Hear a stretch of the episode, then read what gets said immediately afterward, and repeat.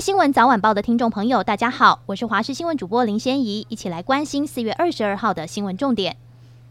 今天全台各地大多属于多云到晴的天气，只有东半部地区有局部短暂阵雨。午后中南部地区跟北部山区也有局部短暂雷阵雨。气象局表示，今天晚上入夜之后，水汽将增多，到了明天各地都有机会下雨。温度方面，今天处于偏南风的环境下，白天各地暖热，西半部最高温可以来到三十四度，东半部也有二十七到二十九度。类似的天气预期可以持续七到十天左右，午后阵雨发展的机会也很高。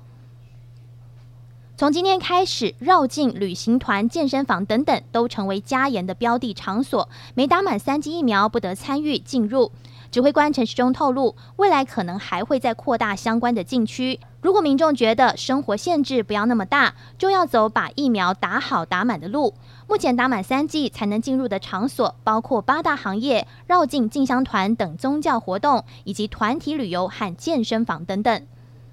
台北地检署八名法警因为聚餐陆续确诊，昨天晚间又传出台北看守所至少有五名新收的收容人快筛呈现阳性反应。矫正署也证实，目前北所有五名收容人 PCR 检验是阳性，收治在专责医院负压病房。矫正署也立即启动应变机制，从今天开始暂停所有收容人移监业务，并通知辖区各地检署与法院，建议暂停体检人犯，并进一步扩大快筛。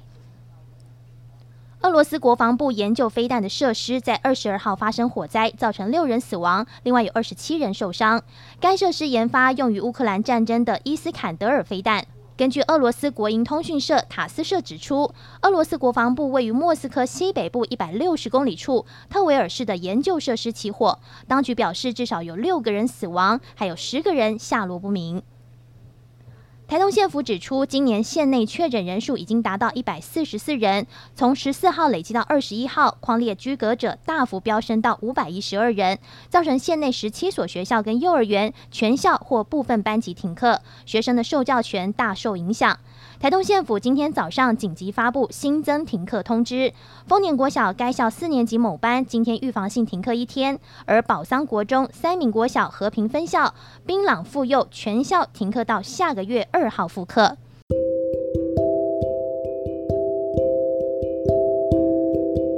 以上就是这一节新闻，感谢您的收听，我们再会。